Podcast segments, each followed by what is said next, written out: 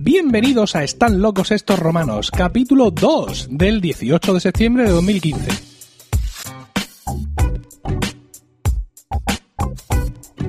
Estamos en el año 2015 después de Jesucristo. Toda la sociedad está alienada por la incultura, la chabacanería y la falta de sentido común. ¿Toda? No. El selecto grupo de oyentes de este podcast forman una suerte de aldea gala que resiste todavía y siempre a la estulticia de los invasores, conociendo con asombro y desvelo las noticias que les traemos desde los campamentos romanos circundantes. Mi nombre es Emilcar y seré el corresponsal en Babaorum. En este estreno tengo aquí a mis tres compañeros, a los que paso a presentaros, Juan Iquilator, corresponsal en Aquarium. Buenas noches. Muy buenas noches, Emilio, aunque debo decirte que ya no es el estreno. Sigue siendo el estreno, Juan Iquilator de los huevos. Eh, Diego Jaldón, corresponsal en Laudanum. Buenas noches. Hola, buenas noches. Y José Miguel Morales, corresponsal en Petibonum. Buenas noches. Buenas noches, Emilio. Y digo que sigue siendo el extremo, el extremo no, el estreno con N, porque esto es la segunda parte. Es decir, el, el podcast, este primer capítulo de Estar locos estos romanos, se nos iba mucho de tiempo. Y no es que nos importe mucho, porque estamos dispuestos a estar aquí en casa de Juan Iquilator A morir. a el tiempo que haga falta, pero no queremos que os bajéis un archivo de 625 megas que sature vuestros pobres iPhone de 16 gigas porque sois pobres como ratas como nosotros. No, pero- Pobres como ratas como nosotros. Entonces, por eso hemos decidido partirlo. Ha ¿no? habido otros podcasts que no han hecho. y no- Bueno, no- no- pero nosotros sí, que somos muy, muy educados con el oyente. U oyenta. Eh, entonces, en Están locos estos romanos 1, que es el que debemos, debemos tratar algún día. episodio anterior, eh, que ah, se publicó hace algunos días. Ahora me habrás escuchado a mí hablar sobre las fiestas de fin de curso en las guarderías, y si no te lo aconsejo. Eh, y a Diego Jaldón hablar de la chapucera insta- eh, instauración de la LOMCE en la región de Murcia e incluso otras regiones. Lonce Murcia. Ha sido, han sido dos temas muy interesantes, que nos hemos, lo hemos pasado lo bien que han dado los temas de sí, y no queríamos continuar, insisto, para no hacer un, un número demasiado largo, con lo cual hemos preferido partirlo. Así que aquí unos días después tenéis esta segunda parte, que aunque lo hemos llamado número dos porque somos muy cartesianos, pero en realidad es la segunda parte del primero. ¿A quién queremos engañar, Juan? A nadie. Bueno, Y precisamente por Juan a vamos a empezar, que es, como he dicho, nuestro corresponsal en... Eh, anda. Tenías que haber empezado tú antes, Juan. Lo hemos hecho al revés. Ya, pero es que como. la Era yo primero, da- la confianza da luego tú, Emilio. luego Diego y luego José Miguel. Ya, Emilio, pero la confianza da asco. Y como hemos grabado tanto colegas, Sí, tu podcast sobre Friends. ay, pues ya tú ya te has relajado. ¿Pero por qué? ¿Por el No orden alfabético o por...? Por el orden que yo había puesto aquí. Ah, ¿y por el habéis puesto tú ahí? Porque lo he puesto, ya está. ¿El o orden sea, geográfico? No, algún orden hay que seguir, yo qué sé. Bueno, el caso es que... Venga, seguimos. Ahora vamos con Juan Iquilator, es el que va a exponer su tema, nuestro corresponsal en Aquarium. Eh, Juan, ¿sobre qué quieres que hablemos? Bueno, yo quiero hablar sobre un tema algo con cierta frivolidad, un tema suave, ligero. No vamos a dejar los temas, vamos a dejar los temas Sesudos. serios, se- sesudos sí para los para los demás. El- el- Para- para los mantiene, su, inteligentes. mantiene su micrófono fijo Aquí en el centro mientras de- mueve la cabeza a izquierda y derecha. Hay cosas que no cambian. Venga. O sea, estábamos que tenía que, meterme el micro en la boca, ¿no? bueno, entonces el tema que, que quiero tratar es un poco de la cultura pop que, que nos ronda ahora mismo. Y es eh, la evolución que hemos tenido eh, nosotros, o sea, la generación de treinteños, cuarenteños que, que somos la mayoría de los podcasters. Treinteño. ¿Palabra? Sí, sí. Treinteño. De, en cuanto a los pod- ay, perdón, los podcasts. En cuanto a los cómics que, que, que, que vemos, que leemos. Sí. Y es que me llama la atención sobremanera cómo ahora mismo, bueno, como cuando éramos pequeños o cuando yo lo era, pues todo el mundo leíamos pues cómics de, bueno, Mortadelo, era, era Mortadelo y Filemón era, eran los amos, los amos del, del kiosco. Y Con no- razón. No había, no había, no había chaval que no tuviera cómic de, de Mortadelo en su casa. Y los más avezados, pues incluso tenían Zipizape, cosa que a mí Pues, nunca me gustó. A mí muy Zipi- malo. Zipizape nunca me gustó. A mí no me gusta. Siempre lo vi, yo Zipizape siempre lo vi. Era un poco- rancio. Lo vi un poco, Es exactamente. que era casposo. que son más antiguas. Era, mucho era muy casposo, igual que Carpanta y todo aquello. ¿Cuándo murió Escobar? Uf, no lo sé, hace muchos años. En Mucho. 1485. Pero escucha, Manolo, Pedro. No, Pedro, Pedro Escobar, también conocido, quizá confundido con el compositor portugués Pedro do Porto. Ah, pensé que era Pedro do Cristo. No, Pedro do Cristo está claramente identificado y además es posterior. Sí, sí, sí, es verdad. Ah, bueno. Esto no se lo esperaban. Nos Los, oyentes de. Están locos estos romanos no se esperaban que, que, vomitáramos sobre ellos este, este acervo de información sobre la música renacentista peninsul- peninsular, Península ibérica. ibérica, como jabón. Bueno, decías que Pues eso. pizza rancio. ¿no? Sí, Don. Pantuflo Zapatilla. No, que le regalaba, hay otro le daba vales para una bicicleta. Para una bicicleta otro- había otro que era- que un Transformer. Porque- bebés de. ¿De qué era catedrático Don Pantuflo Zapatilla? Ostras, no lo sé. tres. No lo sé porque no lo leía. No, yo no leía este video. ¿No Yo sí, pero no, rollo, pero no me que acuerdo de que era siempre, con el garrafón de arnica. era de, de de filatelia, no de de a ver, no, no, no. Era una no. filia, era una filia también. Sí. La. Colombofilia. Colombofilia. Tío. Catedrático de colombofilia. Ves. Continúa, Juaniquilator. Con mi disertación. Sí.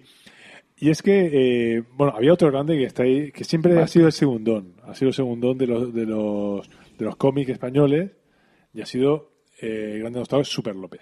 Ah, Bueno, Vale. Super López es muy grande también. Super López. Pero ese sigue de actualidad. Tengo, que decir, sí. tengo que decir que no aquí, sino en casa de mi madre, yo tengo, yo tengo 15, no 14, no, tengo 14. 14, no 13, eh, super humor de Super López en mi casa, ¿vale? En casa de tu madre. que Super López ya de una generación posterior. Sí, o sea, a la mía, la tuya, concretamente.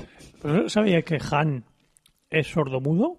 Eso he oído, pero no estoy yo muy seguro de eso que Han, sea pues. Sin Han es embargo, el- Han no autor lo de- ha oído. Es el autor de Super López. Han es el autor de Super López.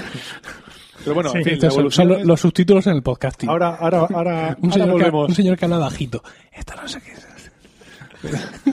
Ahora, ahora volvemos a, a- a Super López y a todo esto, a escrutar un poco, a describir un poco estos cómics. Pero eso, ¿cómo hemos pasado de hablar de, de, de leer, de ver estos cómics? Ahora parece que nadie ha visto esos. Uy, que nadie ha. Oye, pero, pero, espera, espera visto un momento, espera un momento. No Dime. podemos hablar de los cómics que leíamos en nuestra infancia, mencionar a Mortadelo, mencionar a Zipizape, mencionar a Super López y no mencionar a Asterix en este En podcast. este podcast, Es cierto, efectivamente. es cierto, es cierto, cierto. Muy grande. Con, con la mención queda. No, Vale, no, puedes es que continuar. efectivamente, acuerdo. no puedo abundar más. Pero en fin. Pero eh, ahora yo tengo la sensación de que, la- de que todos esos cómics como que...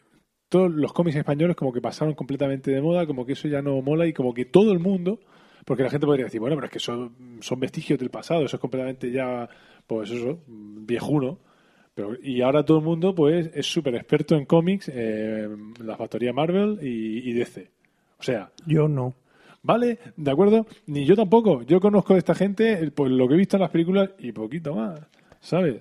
A ver, ahora no te tires el pisto porque tú y tu mujer os habéis hecho adictos a las películas de Marvel Eso, aquella, aquella que se ha flipado que quiere verme todas las y, y películas. lo, no queréis, sé y lo veis todo. Pero todo, sí, yo, pero yo estoy más perdido. Y las series de Netflix también las veréis. Porque, No, no, ¿No? eh, ellos ah, a hacen- Jessica Jones y Daredevil. No, todo Yo eso, sí, nada, de veo, eso, nada. lo siento. Yo no, no veo nada de eso. Mi A hijo es súper friki. Yo no. Yo voy Entonces, a, os ahora voy a con- esos- pero ¿por qué? Por- Mira, y, pero es voy que a- la gente parece que no, pero si todo el mundo habla como si yo es que llevo viendo todos estos cómics, yo el Capitán América y Spiderman, bueno, a lo mejor Spiderman, Spiderman poco más, sí. Spiderman sí. Yo sí leía Spiderman. Pero Mira, yo- soy- ¿cuándo, conocí, ¿cuándo conocí yo a Lobezno? Pues hace cuatro días, Igual como quien dice. Él debe contar... no, es que tiene un montón de trajes. Man Yo también. conocí a No tiene Lobezno tantos trajes. gracias a Emilio. Sí. que tenía la patrulla X en su casa. Mira, yo te, yo cuento, yo ¿La soy, yo soy, soy ahora mismo, sí, mira, yo soy ahora mismo memoria viva de los cómics en España. Y te puedo decir, mi, mi trayectoria creo que engloba un poco la historia de los cómics en España. Yo los cómics que empecé a leer cuando yo era muy pequeño era, era el TVO.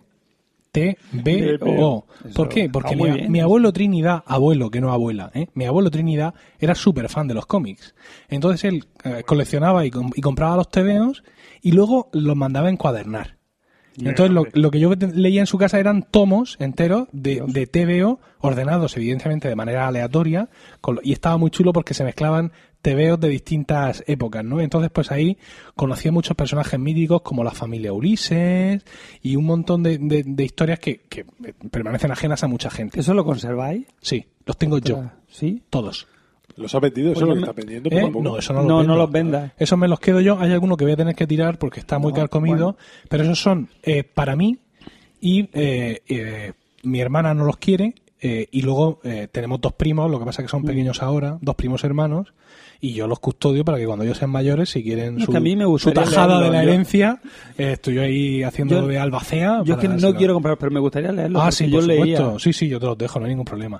Entonces, de ahí, De digamos, eh, de, de ese auge del TVO español, porque todos los autores ahí eran españoles, pues surgen los Escobar, etcétera, tal. Y entonces ese es el momento en el que mi otra, mm, este, mi abuelo Trinidad es, es materno, mi abuela, a la salida de misa, me va comprando los cómics que en esos momentos se publican semanalmente, que contienen por lo típico, una historia de Mortadelo, una de Zipizape, no sé qué, no sé cuántas, Carpanta y todo ese tipo de cosas. En esos momentos, eh, y anteriormente yo, yo nací en el 74, ¿no? Estamos hablando de principios de los 80, eh, de- que es cuando yo empiezo a, a leer. Pero en el año 74, en los finales de los 70, ya en España, la editorial Vértice publica los cómics Marvel. Los publica en un formato completamente extraño, ya sabéis que los cómics Marvel tienen el mismo formato que ahora, es decir, un cómic, pero en Vértice los publica en unos tomos más pequeños, remonta las viñetas para que queden hojas más cuadradas y más pequeñas, en blanco y negro, y por supuesto traducidos al español. Y ahí es donde Vértice dice que eso de hombres X ni hablar y que eso es patrulla X. Un acierto. Y por eso los X-Men en España han sido la patrulla X durante muchísimo tiempo. De hecho, eh, la editorial Forum, que fue la que los editó durante la mayor parte de los 90, 80, no sé si llegó a principios de los 2000, la colección principal de la patrulla X, de Uncanny X-Men, un- no sé cómo se pronuncia, Uncanny se escribe. Uncanny en inglés. Un, o sea, un Un cani. can con dos N's y. O sea, la cani lo ves no fijo. Claro, el título original. el título original de la Patrulla X, el cómic original, ¿no? Es de Uncanny, supongo que serán los inigualables o algo así, X-Men. Vértice decide traducirlo como Patrulla X y traduce todos los nombres de todos los superhéroes que nosotros ahora mismo no sabemos. Eh, no es sino en un momento muy posterior, creo que es Panini quien tiene ahora mismo los derechos, que ya empieza a titular, o sea, se olvida de lo de Patrulla X y ya empieza a titular los cómics con los títulos originales. De, Pero Panini no eran los de los... lo de los, cro- lo de los cromos, sí. Eso te sí, pues esos tienen ahora mismo los, los derechos de Marvel aquí en España, me parece. Entonces, claro, eh, digamos que yo sigo esa evolución, pero mm, yo en casa de mi abuelo encuentro tanto TVO como Sí. cómic de vértice. Ajá. O sea que yo, Ya. al mismo tiempo que leo el TVO, ya leo el número de los Vengadores, pequeño, número de los Cuatro Fantásticos. tanto- no había tanto de eso, ¿no? Cuando éramos pequeños nosotros. Porque Forum se hace con los derechos de Marvel y empieza a publicar es cuando mm, yo ¿cuántos años nos diferencian a ti y a mí? Cuatro. Pues yo seguramente iba a sexto de GB. Cuando, digamos, empieza a sacar Forum en España la Patrulla X número uno. Que es justo el número que va después de la muerte, de la primera muerte de Jean Grey, de la muerte de Fénix. Estamos hablando de la época de John Byrne, para los que sepan un poco de lo que hablamos. Es decir, cómics Que no que, somos eran, que eran muy antiguos. Es decir, en España salía un cómic de la Patrulla X cada semana, mientras que en Estados Unidos era cada mes. Y en cada cómic que sacaba Forum iba un número y medio de la Patrulla X.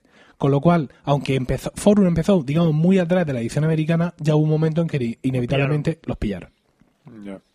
Y entonces pues ya se fueron regularizando como, como fue posible. Entonces no es que ahora eh, mm, se lean más cómics americanos. Pero es yo, decir, salvo cómics Sí, pero eso tú... Mis amigos tú- no conocían... Pero mis amigos, no yo. Bueno, pues tus amigos Mis que- amigos no conocían Pero es que yo me hice, yo me hice Superman. amigos, Superman. yo me hice amigos que leían cómics. ¿sabes? Entonces yo tengo un grupo de amigos que al igual que yo, pues coleccionaban todo lo de mm, todo lo de Marvel, que en ese momento sacaba. Por ejemplo, a mí los Cuatro Fantásticos no me gustaban mucho. Y Spider-Man lo estuve coleccionando un tiempo, pero estos amigos que te digo lo coleccionaban todo. Incluso había otro tío en el pueblo, un tío mayor que nosotros, que también lo coleccionaba todo a lo bestia. Entonces, pues te haces un grupo de amigos que sí conocen todo eso. Evidentemente, lo más conocido es Spider-Man, pues porque lo es. Pero vamos a ver una cosa. Tú dices que cuando tenías 6, 7 años Sí, es cuando empezaste a leer, Sí, empezaste a leer los cómics. sí. Eh, los críos de 6, 7 años ahora, ¿qué leen? Nada No, en absoluto. No lo sé. Nada en absoluto. Están con las consolas. Sí. Sí, posible, eso sí es muy posible.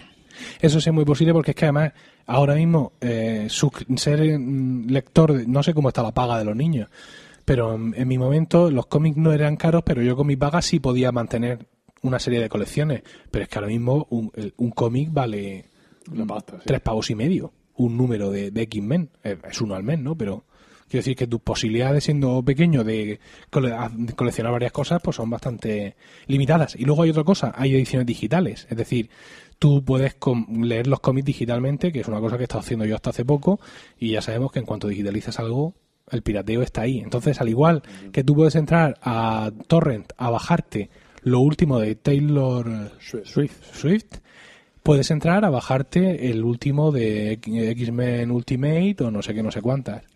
Son... O sea es- que en principio el precio tampoco debería ser un problema. Que si lo, No, hombre, si lo puedes robar, evidentemente. es lo que se hace tanto en Sí. España. Eh, es curioso, el cómic digital que se descarga es un formato que se llama CBR o CBZ. Y no deja de ser un, un archivo que indexa un huevo de PDFs que van dentro. O sea, dentro van PDFs sueltos, por así decirlo, y ese CBR es lo que hace que se indexen y vayan en un orden. Y hay lectores para ese tipo de cómic. De hecho, en, en la plataforma iOS en, de Apple existe Yo- Comic Seal, escrito Comic Seal, que es un visor de cómic muy popular. Yo tengo- Y está orientado exclusivamente a Yo eso. tengo una aplicación de esa también y he tenido más de una ya. Yo tengo el tuyo, que me lo enseñaste. ¿Qué es lo que pasa? Nosotros ahora mismo estamos viendo un momento, digamos, entre comillas, artificial. Y es el momento en el que Disney compra Marvel.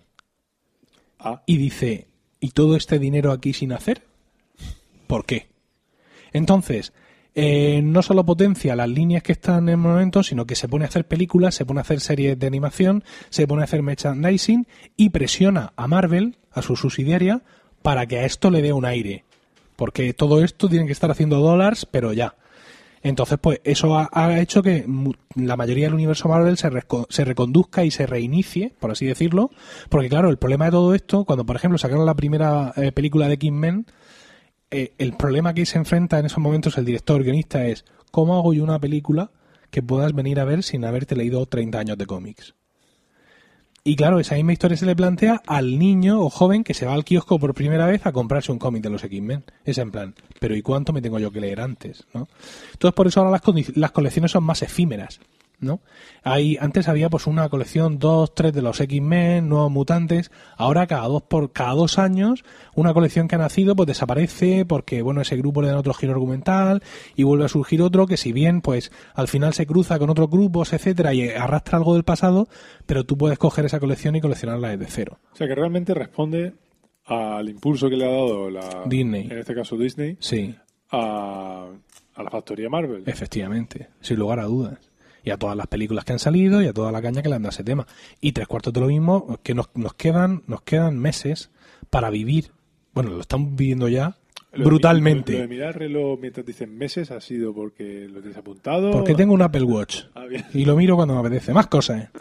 Eh, estamos a meses. Bueno, no estamos a meses. Lo estamos viviendo ya brutalmente desde hace unos meses. Algo parecido con la franquicia de Star Wars. Va a Disney y compra eh, Lucasfilm. Y dice, pero vamos a ver. Pero ¿por qué no estamos ganando dinero continuamente? Y, y ha planificado pues todo. O sea, es que ahora mismo ya se está vendiendo en las tiendas Disney el merchandising de, de- de las próximas películas de, de Star Wars. Y ahora vamos a vivir un resurgir de todo esto a lo bestia y que mucha gente va a decir, uh, pues esto antes no se estilaba tanto, pues sí, O sea, Disney. Y lo, lo que pasa es que ahora, pues también, pues, imagino que el internet, el, todo el podcasting y todo, pues. el porno también. también- no, pero. ¿Conocéis el, el cómic de Darth Vader e hijo? Sí, Oh, qué grande. tengo ese y el de Darth muy Vader bueno. e hija. E hija. Sí, los dos. Y luego hay otra cosa que, mm, Bueno, ¿Son cómicos porno? Claro. No, no, no lo son. Hay otra, hay, otra- hay otra cuestión que desconozco perfectamente y es eh, si aparte de que, digamos, el cómic americano nos apisona con su gran maquinaria de merchandising, es si hay autores españoles. Es decir, si yo me voy a- aquí a las tiendas nuestras de cómic de Murcia, a historietas y tal, si encuentro cómic español. Hombre, ahora veo Cómic español quiero decir a nivel mm, de, de niños barra jóvenes. No un cómic súper intenso de autor para adultos, etcétera. Sino si existen esos autores ahora mismo. Porque yo sé que existen dibujantes y guionistas españoles trabajando en Marvel. Existirán probablemente esos, esos dibujantes y esos autores que- capaces de hacer unos cómics mm, dirigidos a ese público, pero probablemente lo que no hay son editoriales dispuestas a publicarlo, Claro. teniendo Claro. Marvel ahí dándole. Bueno, Bueno, y hay que decir que Ibáñez sigue, Ibáñez, haci- claro, sigue el haciendo tesorero, mortadelo. El tesorero ha pegado el bombazo. Qué bueno. Cierto, cierto. O sea que, bueno, continúa. Pero bueno, no, no, sí. No, pero que siempre me, me llamaba eso y que pareciera como que había un resurgir, ¿sabes? Y, y parece que, pues en el mundo este que nos movimos tecnológico, pues claro, el- de todas formas, yo, Somos bastante más frikis, entonces pues... yo que soy un poco más mayor, mm, recuerdo cuando yo compraba los De edad tebeos. solo, no de espíritu.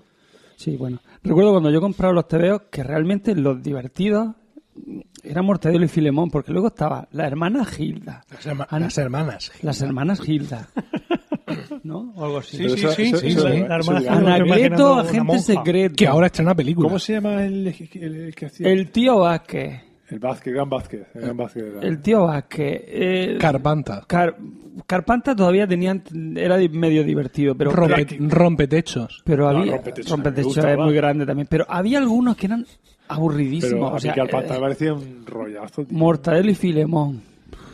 Digo Mortadelo y Filemón, perdón. Era perdido. Zipizape. Había algunos que eran, eran aburridísimos y tú decías, pero ¿y ¿por qué me tengo que leer esta? Bueno, también hay que mierda?". recordar que en estos años hemos tenido varias películas de Mortadelo y Filemón. Todas del caso. Pelicu- no, no, no te creas, han tenido su taquilla, ¿eh? Películas con- de imagen real, películas de pseudoanimación. Ahora tenemos Anacleto, Agente Secreto. No sé si ha habido alguna película más por medio. Bueno, una película, Una sobre- de Vázquez. de Vázquez- Vázquez, sobre la vida Vázquez, de. Vázquez. Sí, Sí. la de Santiago Segura. Era- es- Pero creo, que era, sí, sí. creo que era un poco chunga. Sí, Sí, yo la película no, lo que era chunga era la vida de Vázquez. No, no, no, no que, efectivamente, no que fuera una mala película, que no lo sé, No, sino no, que, la que la historia, que no era una película de risa. No era una mala película. no, no. No, no, efectivamente pasa que el tío era un figura. Y luego hay que recordar que hay, que hay algo del cómic español que está continuamente ahora mismo en televisión emitiéndose en, bucle y que todo el mundo lo adora sin saber seguramente que viene ahí. Y es Poco que... yo. ¿Eh? Poco yo. No. No sé. ¿Vosotros os acordáis de la serie Aquí no hay quien viva? Sí.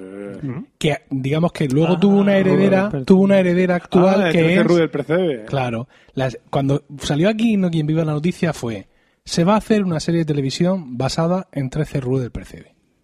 Pero no tiene nada que ver. Pues, de, de hecho, original, si os acordáis de la serie esta, aquí no que medio original, las transiciones eran la cámara subiendo al piso de arriba o bajando al piso cierto, de abajo, cierto. como queriendo hacer ese homenaje porque ya está, no había nada más. Y luego eso, esa serie terminó y cambió de cadena y ahora se realiza con muchos de los mismos personajes, de los mismos actores, evidentemente encarnando a esos personajes y se llama La que se avecina. No lo digas así como si fuera una novedad, la que se avecina llevará ya 7 u 8 años en la antena, ¿no? No lo digo con, con asco, Ah, Un asco, sí. con asco. suscribo. Sí. Sí, sí, yo también. Aunque de vez en cuando me llega algún chiste de la que se avecina y de conocer que me río. Porque al parecer hay un, Pero bueno, hay uno hay que un tío que es empresario también, o algo así y dice Sí, el recio. y pregunta, ¿qué sueldo me pagarán? Y dice él, el- pues el normal, 300 euros. Y dice, entonces la jornada, y dice él, no, no, no, hombre, evidentemente en media jornada, 12 horas. Yo- el peor disgusto Eso tiene gracia, ¿eh? Yo, un año que me, que me dijo un alumno, me recuerda al recio. Yo dije, al recio. Al recio. ¿Quién sí. es ese, señor? Creo que es este que he dicho yo. Sí, sí. Uno que, traba- que bueno, trabaja en, en mariscos y tal. Y yo cuando vi a ese señor dije, pero vamos a ver, ¿A quién me parezco yo? a ¿qué este? me parezco yo a esa piltrafa humana? pero vamos a ver, ¿qué concepto tienes tú de mí? ¿Me, me ofendió? Me podía haber dicho que me parecía, yo qué sé, a cualquier imbécil del mundo menos a esa, a esa piltrafa humana. O sea, me se me dice ocurre- que me parezco a Jandro del, me parezco a Jandro del, del ¿cómo se llama? del hormiguero. Pues bueno, ¿Jandro? me parece bien. Sí, el calvo ese, pero no Ah, sé por qué estoy ah, un sé poco, me falta un poco de pelo. Que no me parezco nada, pero me da igual. O sea, quiero decir, es- eres un hombre blanco. me da igual. O sea, vale, lo acepto mm, porque el tío sonríe y cierra los ojos, tal vez como yo. Pero lo acepto, pero al recio. La que se avecina es racista, machista, reúne muchas virtudes en sí misma.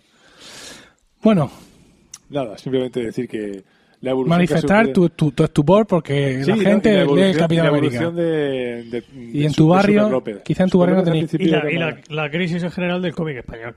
Pues sí. Sí. Porque lo mismo no hay. Ah, hasta, hasta donde nosotros sabemos. Sea, sí. Porque No, hay que recordar la crisis comercial. hay que recordar también un poco el nivel de cuñadismo que tiene este Ah, podcast. por Sí, supuesto. efectivamente. Vamos, yo de cómics. Efectivamente. porque luego llegará Que cuando, ha dicho, no, no. cuando ha dicho Juan el tema, hemos dicho, pues Es que venga, nos- vale, ahora mismo. Luego- si tú quieres hablar de eso, se habla sin ningún Adelante. problema. Adelante. Luego, Luego llegará el cuñado cuántica. y dirá, es que no sabes que Lobez no ha muerto. Y yo, Sí, cualquier historia de esa. ¿y a mí qué me importa? Pero yo supongo que lo habrán resucitado en el, en el reboot de todo el universo Marvel Pero- que ha habido.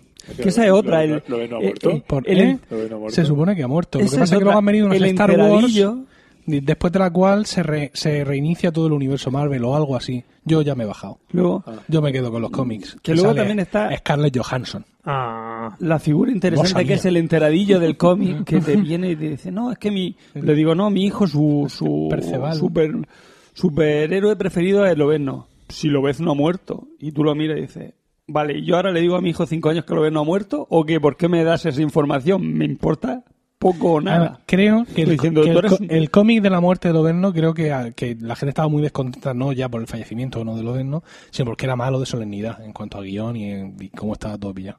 Pero bueno, en fin, creo que es el momento de, de cambiar el tema y pasar Sí, a Pedrín. José Miguel, nuestro corresponsal en Petibonum. Sí, Bueno, vamos, a subir Miguel, aquí, vamos a subir aquí la intensidad. Agárrate que vienen curvas. ¿De qué quieres hablar, José Miguel? pues eso es un tema muy frívolo como el que hemos estado hablando hasta ahora. Eh, Ay, Ligerito, ¿qué tal? algo... Gracias, No. sí, eh, Estaba, estaba Se estaba quitándome el, el, pelo. fle- el flequillo de la... No, eh, eh, es un tema que a mí me viene preocupando mucho últimamente. Digo, eh, en el primer capítulo yo tengo que hablar de esto. Pero en otros buscaré temas más mm, menos profundos, pero en este tenemos que hablar de esto. Y es el- la crisis de los refugiados. Es algo que a mí me tiene preocupado porque, bueno, eh, mm, bueno, no tengo por qué, no, te- no tengo que explicar por qué, por qué me preocupa. Entiendo que, que- que- que todos habéis estado escuchando la, la noticia sobre, sobre la- las La oleadas de refugiados que vienen de sobre todo de Siria, de Afganistán y cómo mm, parece que, que- que todo ha empezado con la foto del niño este de, de. Sí. Ahí se ha desatado, digamos, la- el arrebato de solidaridad. Claro, No, ya, ya estaba antes. Esto aquí se, Es ha- de solidaridad se ha- política. se ha de desatado solidaridad más la indignación. Porque Exactamente. Eso, eso es un tema interesante, a- a- hablar sobre eso de, de por qué tiene que pasar esto para que un problema que sabíamos que estaba ahí, todos sabíamos que, que, que lleva cuatro años la guerra en Siria en, en- en- en todo lo suyo. Y bueno, y Siria solo es uno de los, del- de los orígenes de los, de los refugiados, pero eh, refugiados están viniendo desde todas partes. Están viniendo refugiados de, de- de- de Guinea, de Senegal. De... Lo que pasa es que no los llamamos refugiados. Se les llaman inmigrantes, cuando probablemente Acaban de matar un mosquito. O intentar matar un ese mosquito. mosquito era un refugiado. de- Eh, pero tiene que venir un hecho como, como ese, como la trágica muerte de este, de este crío, para que nuestros políticos empiecen quizá Sí, a en vez de dar cuenta- números, hablar de, en vez de números, de hablar de personas, por ejemplo. Claro, pero eh, ¿por qué lo hacen? Porque Por- se dan por- cuenta- por el voto. Exactamente. Se dan cuenta que, coño, es que a la gente esto le preocupa. Anda, no solo le preocupa que les bajen los impuestos, sino que sí. le da penica que un crío se aparezca muerto en la... en- Antes decían, hemos no logrado... No te equivoques. La respuesta negativa al principio era por lo mismo. Era por el voto. Sí, Porque antes decían, hemos logrado erróneamente- 2000. Claro, porque claro. erróneamente consideraban que a su electorado mm, que su electorado estaba en contra de la recepción de mal llamados inmigrantes. Claro, Mal eso llamados- es que es muy importante. Yo eh, hasta hace poco no la tenía tan clara la, la diferencia y no sé si vosotros la tenéis clara y si nuestros oyentes la tendrán clara. La diferencia entre inmigrante y refugiado. Sí, todos los, todos los refugiados son inmigrantes. Sin embargo, los refugiados o asilados son aquellos que reúnen unas características eh, de, de- de desgracia, por decirlo de alguna manera. Los refugiados eh, son aquellos que, entre otras cosas, pues bueno, pues vienen de países en los que han sido rechazados, pues su, vi- su vida corre peligro, eh, pueden sufrir torturas, pueden sufrir discriminaciones, eh, bueno, con este tipo. Y entre ellos la guerra. Claro, que, es que Una la vez que están aquí ya tienen condición de asilados. la bueno, no la tienen. la Bueno, vale, la sí, pero piden. una vez que piden la condición de asilados, La y una piden. vez que tienes condición de asilado, Y en el caso de España, en el 80% de los casos, por decir, por ser generoso, se rechaza. Se rechaza esa condición y eh, se convierten en ilegales, como, como cualquier otro. es un derecho internacional, va, otorgado por, supuesto, una convención son- internacional. Exactamente. Son por los mm, varios tratados que no puedo yo, en mi condición de cuñado, eh, mm, mm, tratar de Enumerar, enumerar, la- enumerar enumerar. aquí. Uno de ellos la convención de, de Ginebra Ginebra, del sí, 49. no, sí. Efectivamente. Claro, esto entra el, el problema del, de las devoluciones en caliente, que se han hablado tanto de la, en la valla de Melilla. Pero porque la gente ha mezclado los temas, son temas distintos en realidad. Ya, Al fin y al cabo son es que- personas. No, no, pero, pero es No creo que se vayan de su casa por gusto. O sea, cuando ese señor, cuando ese señor, eh, un señor senegalés, por ejemplo, consigue después de seis meses de que salió de su casa o, o dos años, consigue saltar la valla de Melilla, Cruzar el Sáhara. Exactamente. O sea, Al final ha atravesado la valla. Y llegan unos guardias civiles, lo cogen de brazo y sin preguntarle si es que él es homosexual y en su país lo van a, ejecutar, o si esta es comunista y en su país lo van a ejecutar, o si sencillamente es una mujer que está sufriendo en su país mm, eh, maltrato machista. Te vas del micro, ¿eh? Me voy. Sí, Es sí, que- Estás mucho. haciendo un Juaniquilator. Estás haciendo un Juaniquilator. madre mía, con lo que yo te he criticado. Y ahora me estoy convirtiendo en, En ti. en ti. A ver, hay hay una cuestión que, que he visto mucho en redes sociales que, la gente pregunta sin malicia, o sea, lo pregunta sinceramente. Y es, como tú bien has dicho, la guerra en Siria lleva cuatro años. Eh, hay un factor fundamental y es que nadie pensaba, eh, cuando estalla toda la primavera árabe, todas estas revueltas, pues que acaban con el régimen, por ejemplo, de Anwar el Sadat. Bueno, acaban con Anwar el Sadat. Lo que acaban con el régimen es, se puede explicar más despacio Mm. todos estos eh, todos estos dictadores o líderes que caen en los países árabes el, eh, la- los analistas y la prensa internacional es unánime al decir que esto no va a ocurrir eh, en Siria Mm. pero vamos lo dicen eh, lo dicen en, la en, en- los principales periódicos, las principales firmas estadounidenses de periodistas sesudos, que esto en Siria no puede ocurrir. No porque en Siria sean especialmente felices, sino porque en Siria el régimen lo tiene todo muy bien sujeto. ¿no? Y digamos que el, el, el ambiente de confort es eh, y de, de- de- la gente vive razonablemente bien pese a la falta de felicidad. Una cosa muy parecida, por ejemplo, a la España franquista. Es que no teníamos un dictador, lo teníamos. Es que no había penas de muerte, joder, ya lo creo que sí. No había tortura, ya te digo, no había palizas indiscriminadas, no había de todo eso, estábamos a la hora del día. Pero como más o menos, ¿no?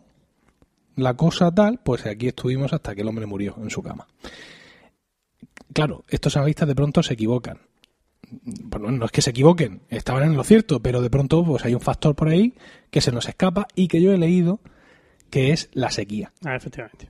Hay una sequía galopante en Siria Del año 2007 a 2011. que no es atendida por el gobierno, lo cual hace que una población rural que ahí se defendía y que tenía sus ingresos y que tenía su forma de vida, no solo lo pierde y no recibe ayuda, sino que además se convierten de la noche a la mañana en pobres. Ujú. Pobres que, ¿y tú, tú dónde vas a ser pobre? ¿Dónde te, ¿Tú te, para pedir, qué haces? ¿Te quedas en tu pueblo? No, ¿Con te los, tus otros vecinos pobres? No. a la ciudad. Te vas a las ciudades.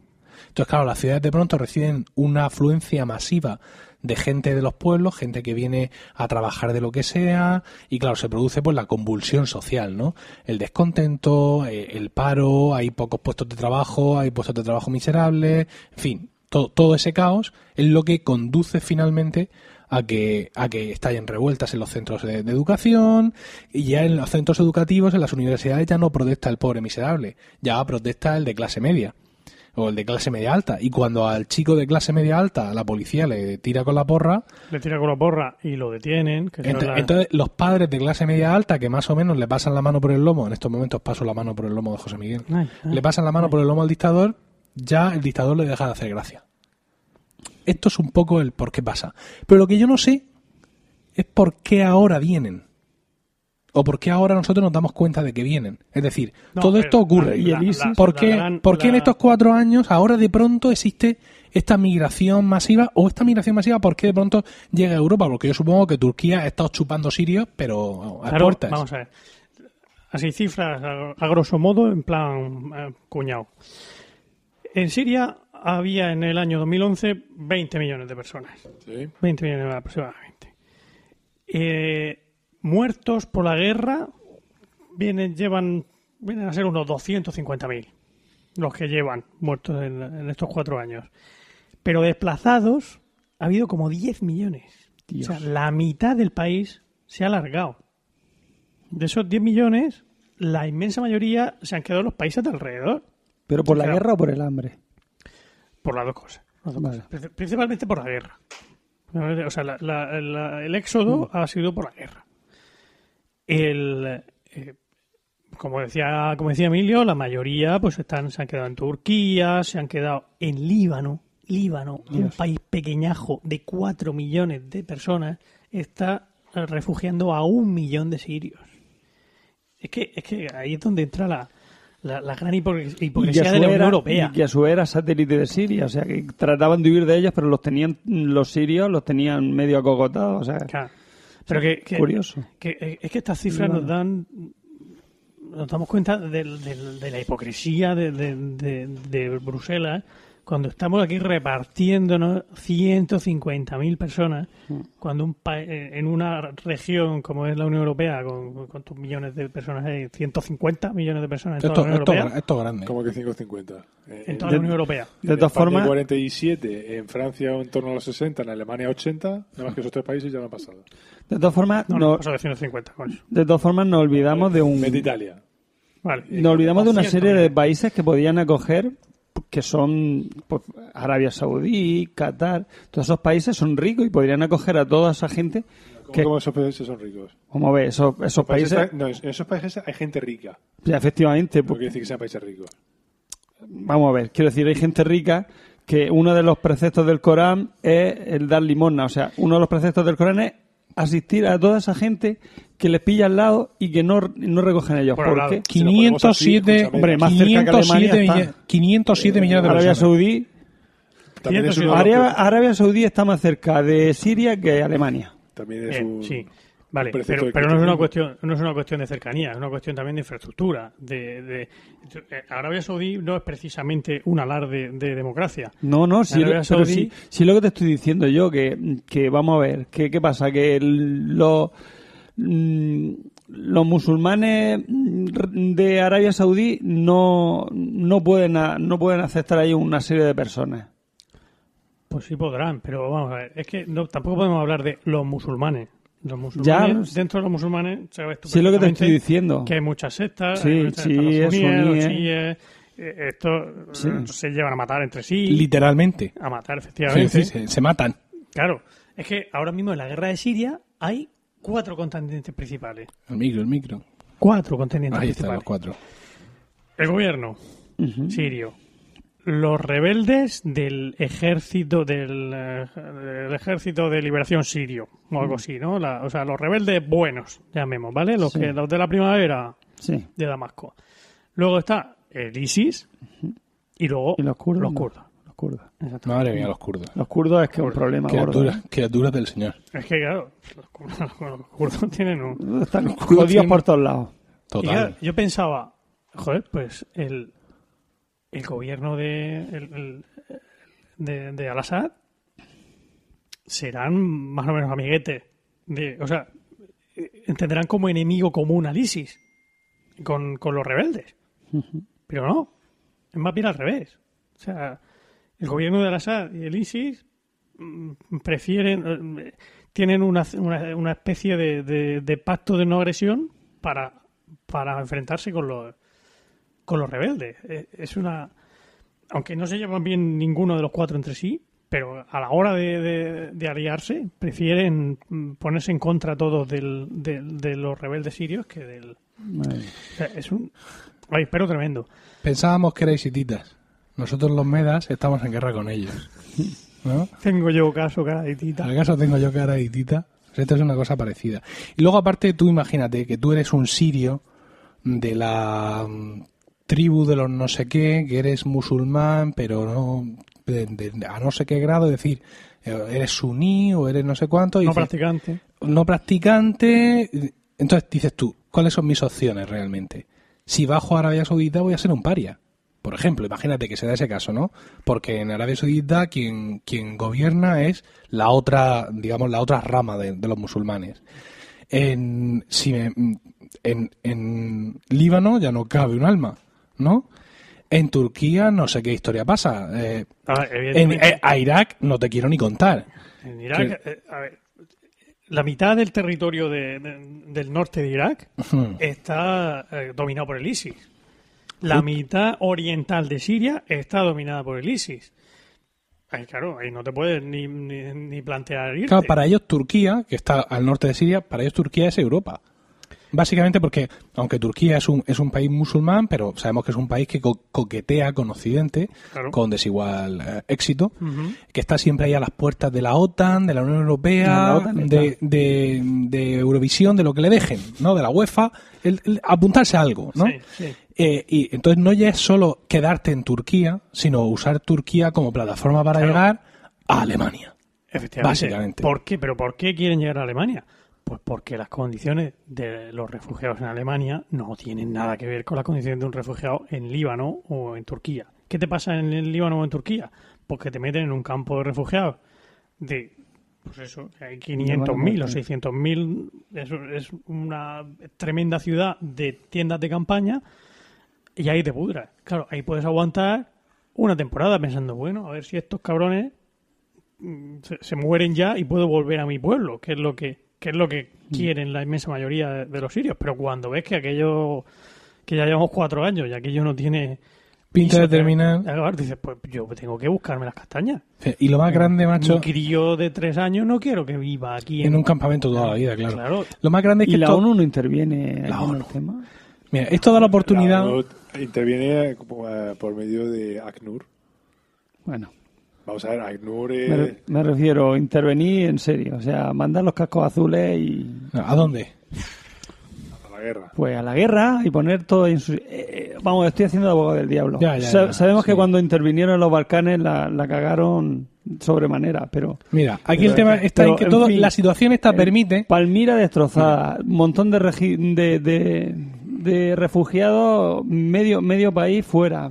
Pues, ¿Cuándo va ahí a entrar y eh, de oficio la UEFA? Mira, el tema está en que todo esto eh, permite al, al presidente de Siria, al, al dentista, y no es que yo tenga nada en contra de los, de, de los dentistas, pero Algunos de nuestros mejores amigos son Ah, dentistas. Efectivamente, pero esto ha permitido que este tío que ha heredado el, el puesto de su, de su padre y que además creo que no le tocaba a él, sino que le tocaba a su hermano, su hermano sí que era militar y no sé cuánto, este estaba ahí, venga, pásese mañana y ojo con el aparato, y de pronto le tocó ser mm, dictador sanguinario y oye, estas cosas se llaman en la sangre, le salió solo. Pues te- esto, esta situación ahora permite que este tío salga en la tele, ¿no? Con su traje impecable, diciendo que estas cosas son las que ocurren cuando él no recibe apoyo en la lucha contra el terrorismo.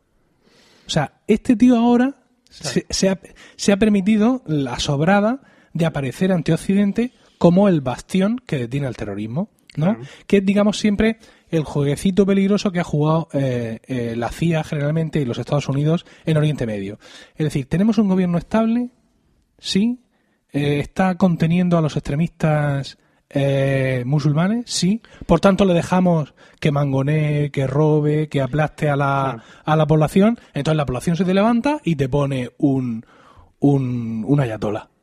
¿Y ahora qué pasa? Claro. Es lo que ha pasado, lo que, lo que pasaba con Gaddafi en Libia, lo que pasaba con Saddam en Irak, lo que pasaba con... sí, Lo que pasó con Khomeini. Con Bueno, Khomeini, no, Sa- no, con el Shah de. Persia. con el Shah de Persia, efectivamente. Es decir, todos estos dictadores Es lo que- despreciables. Lo que decía, no me acuerdo quién era, pero que el, el otro día lo repetía Pérez Reverte en un artículo, que eso eran unos hijos de puta. Pero eran nuestros hijos de puta, efectivamente. En la- Sí, Eso se lo dijeron a Tachito Somoza. Esto hay que ponerlo explícito. Ah, claro. Ekaizer. Ya, Eso- pero, Eso se lo oí yo a Ekaizer. pero Sí, esa, bueno, la- pero esa la es una frase que es- le dijeron a Tachito Somoza de, creo es de Guatemala, ¿no? ¿O no? De, Somoza de no, Nicaragua. de Nicaragua. ¿no? Mm. De que sí, será un hijo de puta, pero es nuestro hijo de puta. Entonces, claro, eh, ahora pues de pronto tienes a este tío saliendo ahí diciendo que si Occidente le ayudara contra el terrorismo, eh, y, quién, y dice- dices tú, venga, voy a ayudarte contra el terrorismo. Y dice, no, te voy a decir yo quién son los terroristas. Claro. Mira, es aquel de allí, el otro de allí, y ese de allí son terroristas, claro, contra mí. Contra mí. Entonces tú te limpias a estos y tú no te preocupes que yo ya no te mando más refugiados para allá. Claro. Que, que ya los masacro yo aquí. Ya. No digo, ya los, me los quedo yo aquí. ¿no? Y este es un poco es un poco el juego. Efectivamente. Papá Noel. Pero aparte de, de- de eso, que sería el origen, y que yo tampoco no, no creo que se solucionara con mandando tropas, porque es que lo de mandar tropas ha sido lo que ha originado todos estos problemas. O sea, empezando por Afganistán, con la ocupación de la Unión Soviética de Afganistán, cuando los Estados Unidos En los 80. en los 80, sí, para nuestros oyentes más jóvenes, Sí. cuando, cuando el Estados Unidos se dedicó a, a apoyar a los talibanes. que Entonces no se llamaban talibanes, entonces eran los luchadores por la Sí, libertad. los mujahidines del contra pueblo. la Unión Soviética, efectivamente. Y siguiendo por, por todos estos casos que hemos dicho, lo que no se puede pretender es llevar la, la democracia a los países a base de, a base de bombas. Es ridículo. La democracia tiene que surgir del, del pueblo a base de educación, no a base de, no a base de bombas. Pero bueno, Esto es un tema muy interesante y es, ¿están todos los pueblos preparados para tener una democracia? no, no está, no estamos nosotros. Dios mío, es un tema que, es un tema que ha de ser cortado de raíz. Antes, es mejor, antes de que crezca. Has hecho bien. Has hecho muy bien. Quiero decir, en España la, la democracia que tenemos, en fin, por decir algo de muy baja calidad. Me, me recuerda un poco a, la- a los referéndums de Franco. Franco decía, venga, que hace tiempo que la gente no vota.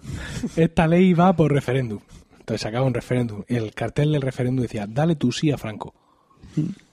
Sin más.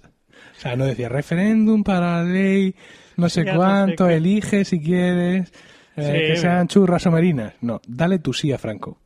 Mi Sí, padre siempre me cuenta la anécdota de que ellos vivían en un pueblo muy pequeñito de, de la provincia de Granada. Micrófono, micrófono. Coño, si, me, si estoy ya dándole como Pero esto es que no te oyes cómo te vas, No, ¿no? vale. no. Que mm, eh, cuando el referéndum por la para nombrar a, a Juan Carlos heredero, del Heredero, rey sí. y el- cuando estaban en los, el alcalde viendo los resultados decía todo el mundo ha votado que sí y claro allí todo el mundo sabía bueno primero mi padre que había votado que no o- y el comunista de toda la vida que estaba allí que, que Sí. lo tenían a modo de, Sí. de- de- Que ese día, no, ese, día no, ese día no estaba detenido. todo el mundo sabía que, que, que- que- que ahí había gente que había votado que no, pero daba absolutamente igual. Bueno, pero en fin, que eh, lo que yo quería hacer también Sí. un poco de hincapié en todo esto es en eso, en la hipocresía del, de los gobiernos de la Unión Europea que estamos mm, regateando para repartirnos 150.000 refugiados cuando en un país como el Líbano Se ha comido un millón. se ha comido un que es el millón. 25% de su población. Efectivamente. Y cuando el Papa, el Papa ha, ha dicho que cada parroquia aso- acoja a una familia, que me, me pareció una propuesta fantástica y que no me esperaba menos de, de un Papa como este. Me parece tan, tan patética la posición de, de todos los gobiernos europeos, pero en especial, por supuesto, de- del húngaro y del imbécil ese del, del, del Orbán, pero la, la del gobierno español me parece tan patética también con ese cambio de actitud cuando de repente eh, En los 2000 y Pero es pico a nivel de Polonia, estábamos a nivel de Polonia con, vamos a coger en torno Hemos a 2.000 logrado, personas, sí, hemos logrado y de ahí ahora hemos subido a los enorme. 15.000. claro ah, sí, Pero es que tú piensas, hablas del gobierno español cuyo presidente ha dicho que una cosa es ser solidario y otra cosa es serlo a cambio de nada. O sea, es que estamos llegando a niveles, o sea, a niveles de, no sé de, de si decir de, de Monty Python o Python. de Python. Python es el- como el lenguaje de programación. Ah, vale, lo recordaré. es niveles de Monty Python, niveles de, de Bienvenido Mr. Marshall, ¿no? Sí, y- y de no hay- muchachada Nui. Jo- Y no hay sonrojo, ¿sabes? No hay sonrojo. Ninguno. O sea, es, es- pasando por las goteras de Fernández Díaz no, no se sabe por qué llueve. Dijo también el otro día, ¿sabes? Un tío que es gallego, que ha pasado el, el 90% de su vida debajo del agua, ¿sabes? Porque el, el clima que allí es así, no quiero hacer ningún chiste, no es porque tal, pero no se sabe por qué llueve. Una cosa es ser del solidario y otra es la nada, que es espectacular, ¿sabes? Es en plan, pero los asesores se han suicidado, eh, eh, estaban de vacaciones ese día, eh, te- eh, te- estaba de comunión, el asesor, estaba en la boda de Maroto. En fin. Bueno, pues yo pienso que también hemos exprimido este tema. sí yo me, ya me, me- Hay muchísimo más que hablar de este tema, pero es un poco tarde. No, aunque quiero decir ¿Quieres eso. echar No, de tu casa Juan? no, pero quiero decir que de- desgraciadamente es cuando nos volvamos a reunir para grabar dentro de cuando sea, eh, muchos de los temas que hemos tocado hoy, digamos que los que referidos a la actualidad, y muchos de los temas que teníamos para tocar y que hemos descartado y que pensábamos, ay, es que esto está ahora de actualidad, lo hemos hablado antes, como por ejemplo el tema del independentismo de Cataluña o el- la antitauromaquia, que en estos momentos esa ola de antitauromaquia que estamos viviendo en, en España, sin posicionarme yo en estos momentos a- en ninguno de los dos temas, ni a favor, ni en contra, ni por arriba, ni por abajo. Si pero son- me contra esos hijos de puta del Toro de la Vega. Efectivamente. Son temas que desgraciadamente van a seguir de actualidad. Es decir, aunque nosotros evidentemente nos reunamos para grabar después de, del, del 27 de septiembre y después de que, imagínate que la próxima vez que grabamos en noviembre, ¿no? Con lo cual, la cosa candente podemos suponer que haya pasado o no. O está justo en ese momento en todo lo suyo. Entonces, pues... Pues, con respecto a, a- bueno, a- depende del tema que sea. Porque si, por ejemplo, el tema de la tauromaquia ya ha bajado, la antitauromaquia ya ha bajado. Sí, porque los encierros son en verano. Sí, efectivamente, efectivamente, por ese tema. No, pero es que ese, ese es un tema muy interesante para tratar lejos de, de la excitación del verano, ¿sabes? Porque claro, cuando tú ahora mismo estás viendo en pantalla pues todos los festejos taurinos y todos los encierros y todos el, el toro al capú, el toro atravesado, el toro que dices en plan, pero que, que no, no cesa la imaginación española, Dios mío. Toda la serie de putadas que se le pueden hacer a, a un bóvido se las hacemos aquí. y dice, no, no le hacen no sé qué. Y dice, no, sí, sí, sí, eso sí se lo hacen. Hay un pueblo Hay un pueblo donde le clavan, le ponen sanguijuelas en los cojones y le meten un petardo en el culo. Pero De- seguro que de no de un tiempo inmemorial. Y eso ya lo Y dice, sí, en otro sitio. Y atado un pollo. Sí, en otro sitio.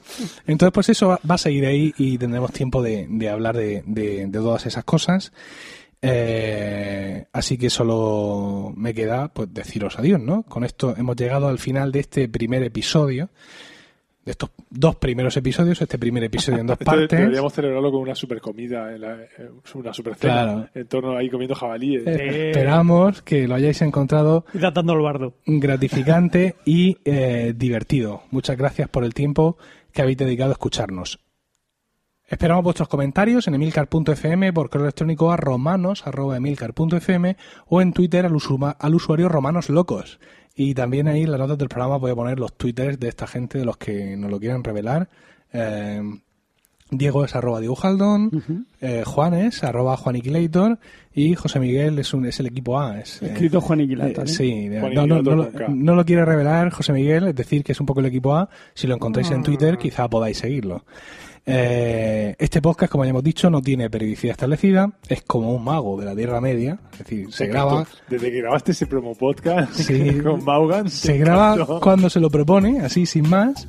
Eh, así que bueno, mientras llega nuestro siguiente capítulo, eh, recibid todos un saludo y recordad que ante cualquier adversidad de la vida, lo mejor es tomarse un segundo para respirar profundamente y decir: Están locos estos romanos.